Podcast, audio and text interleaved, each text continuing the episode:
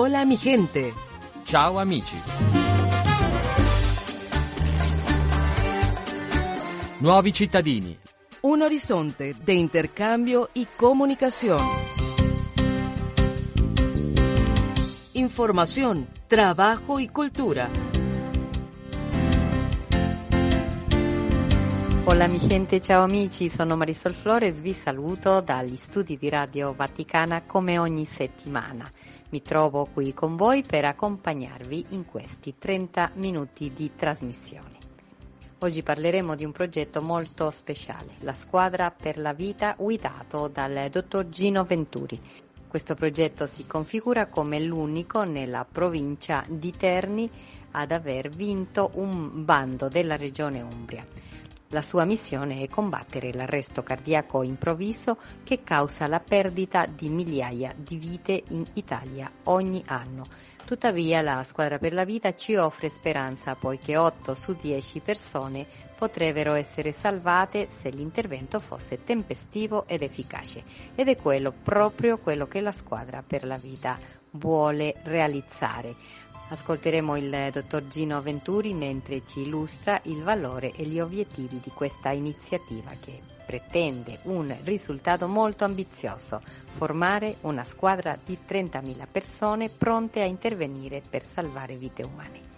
Iniziamo però la nostra trasmissione di oggi ascoltando una testimonianza di un padre che ha vissuto un'esperienza che ha cambiato radicalmente la sua vita e quella del suo amato figlio l'avvocato Marcello Pecorari, a chi ringraziamo per averci concesso questa testimonianza, eh, si impegna a sensibilizzare l'opinione pubblica affinché nessun'altra famiglia debba passare attraverso il dolore e la sofferenza che lui ha vissuto. Ascoltiamo. Mio figlio Gabriele circa sei anni fa ha avuto un arresto cardiaco in ambiente scolastico, per l'esattezza si è trattata di una fibrillazione ventricolare che non ha ricevuto nei tempi giusti un eh, intervento a mezzo del defibrillatore. La tardività dell'intervento di defibrillazione ha comportato un gravissimo danno cerebrale perché, come sappiamo, i neuroni del cervello necessitano di un costante apporto di ossigeno e il fatto che il cuore si sia fermato ha causato un venir meno della presenza di sangue al cervello e quindi di apporto dell'ossigeno con conseguente morte quasi immediata, dopo 5 minuti iniziano a morire i neuroni dei neuroni cerebrali. Sappiamo che la necessità della defibrillazione tempestiva è fondamentale perché ogni minuto successivo ai primi 5 dall'arresto cardiaco muore, muore un 10% di neuroni del nostro cervello. Questo comporta che i neuroni, non avendo la capacità di rigenerarsi autonomamente, non possono essere sostituiti o rimpiantati e quindi ogni minuto in più, oltre i primi 5, comporta perdite di capacità anche nel caso in cui uno venga rianimato. Gabriele era uno studente di un liceo della mia città, di Città di Castello, aveva ottimi voti, era stato alla Bocconi per fare dei corsi di matematica, quindi uno studente brillante, e da quell'evento si trova in una situazione, viene definita scientificamente, di minima coscienza.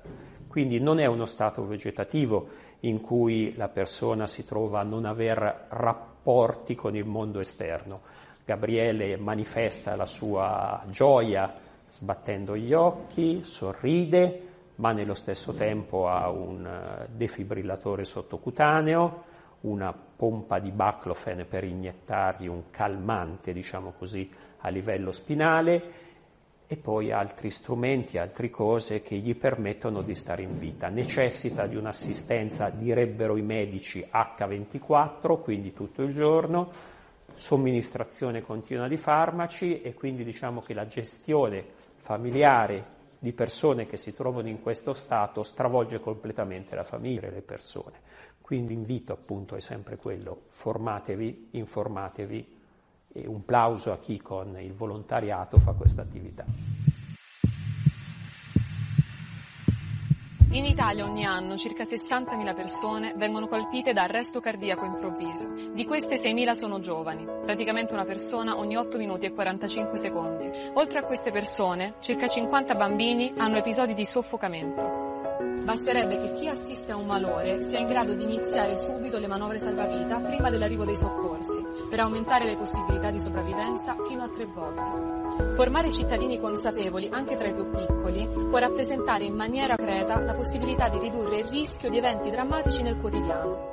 Noi non possiamo aiutare tutti, ma tutti possono aiutare qualcuno. Partecipa anche tu alla nostra formazione. Ritorniamo adesso in studio per ascoltare l'intervista con il dottor Gino Venturi, responsabile del progetto La Squadra per la Vita. Allora, il responsabile del progetto Squadra per la Vita ci racconta in cosa consiste questo progetto, ma anche come è nato. Il progetto nasce da un eh, problema che noi stiamo affrontando. Eh, muoiono tantissimi in tutto il mondo per arresto cardiaco improvviso. In Italia sono 60.000 morti all'anno, che è tantissimo.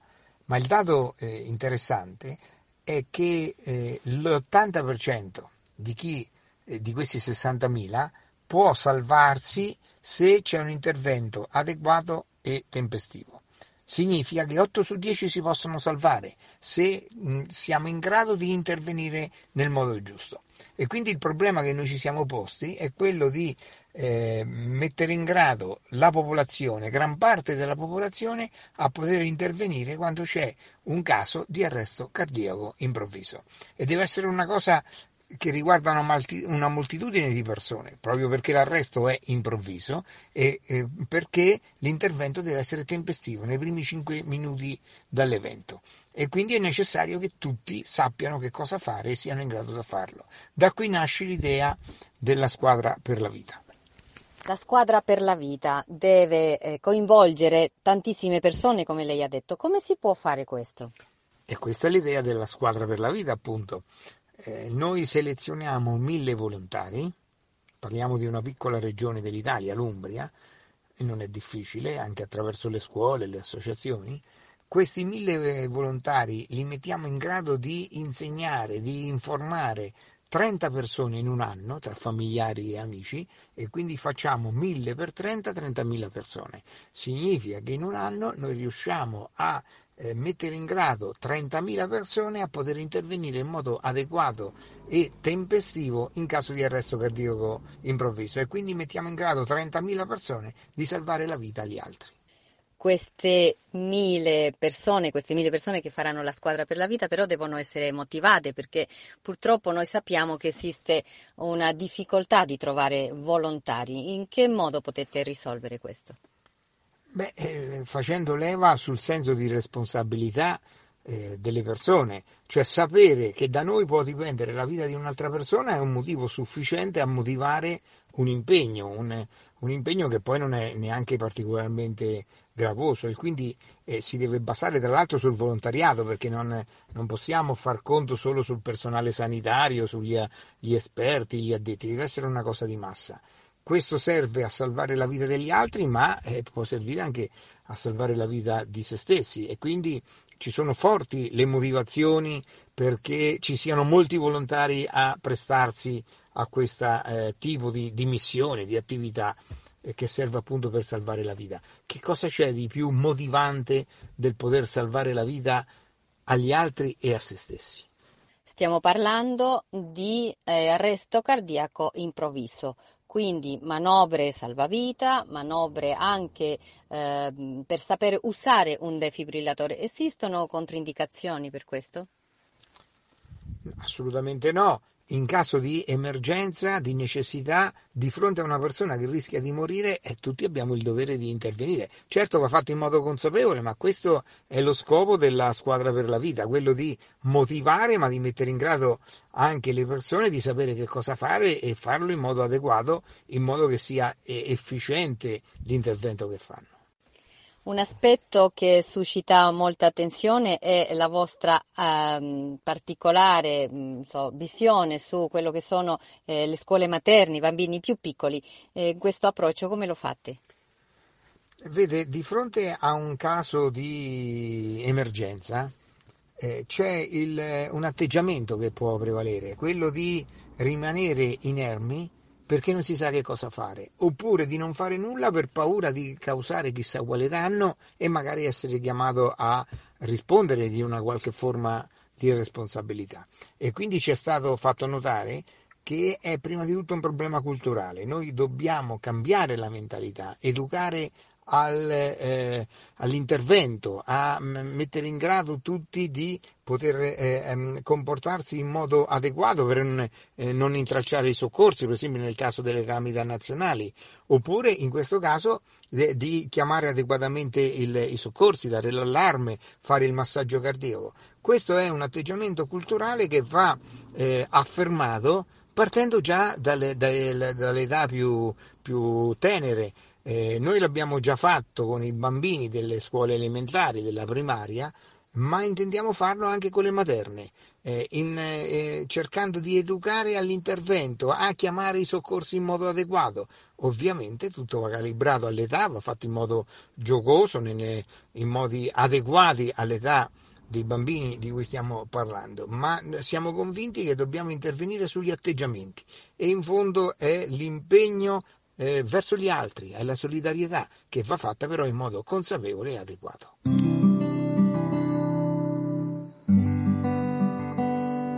Ringraziamo di cuore il dottor Gino Venturi, anima e motore della squadra per la vita. La sua passione, dedizione e impegno nell'affrontare l'arresto cardiaco improvviso sono fonte di ispirazione per tutti noi.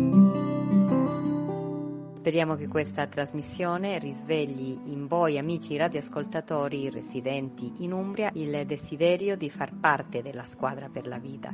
Ricordatevi che la vita è un gioco di squadra e voi potete essere protagonisti nel salvare vite. Lasciate che il vostro cuore si unisca a questa missione di speranza e solidarietà. Invitiamo quindi tutti i residenti nella regione Umbria a uh, unirsi a questa squadra, la squadra per la vita, inviando una mail a squadraperlavita@gmail.com. Questo progetto è articolato in diverse attività quindi potete partecipare a corsi gratuiti di eh, rianimazione cardiopolmonare e uso del defibrillatore eh, prendere parte delle attività come escursioni nel bosco per imparare a riconoscere erbe e funghi velenosi.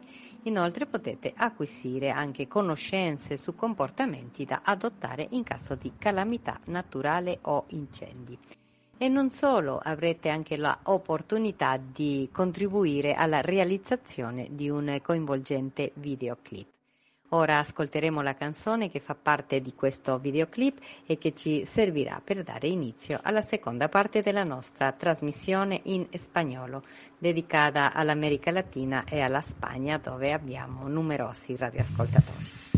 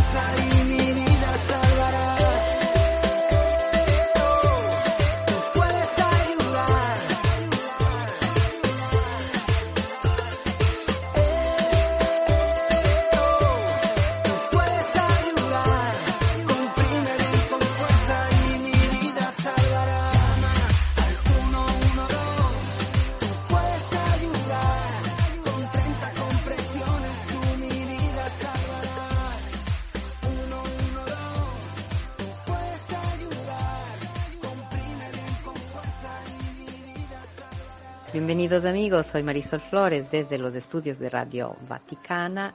Les saludo con un abrazo muy sincero. En este programa especial de Hola mi gente, ciao amici, escuchamos una entrevista con el eh, doctor Gino Venturi, responsable del proyecto La Squadra per la Vida, en español el equipo por la vida. Esta es una iniciativa que se origina en la ciudad de Terni, en Umbria, una bellísima región eh, denominada el Corazón Verde de Italia.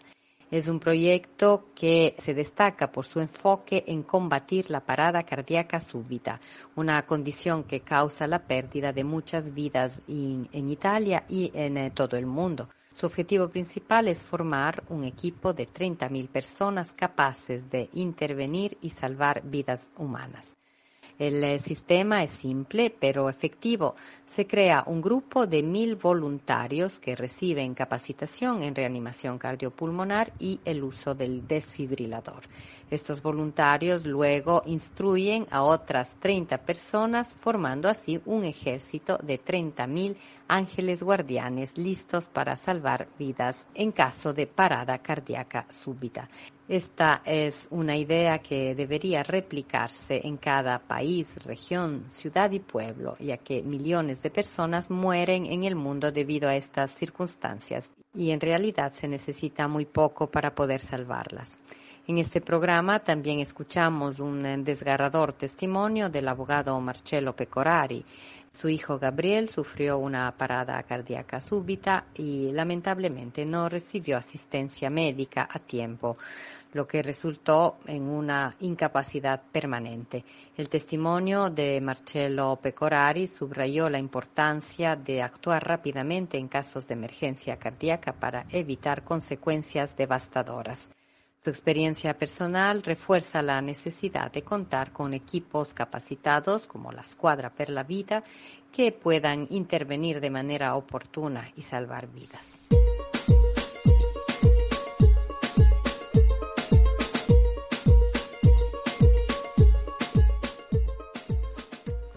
Grazie a tutti voi cari radioascoltatori per essere stati con noi in questo speciale dedicato alla squadra per la vita. Speriamo che abbiate apprezzato l'intervista con il dottor Gino Venturi e che siate stati ispirati dal suo impegno per salvare vite umane.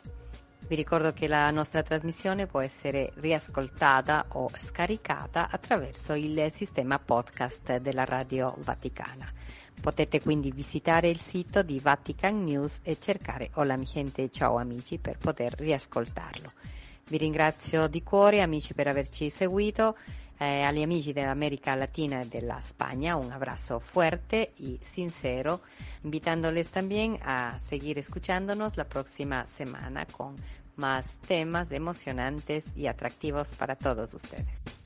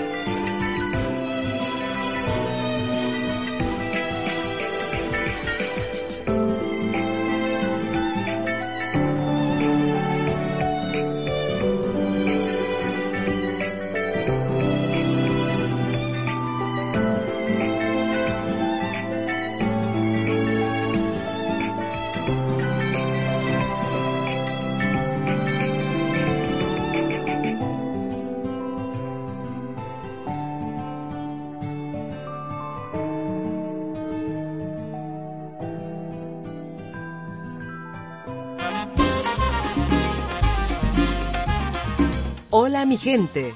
Ciao amici. Nuovi cittadini. Un horizonte de intercambio y comunicación. Información, trabajo y cultura.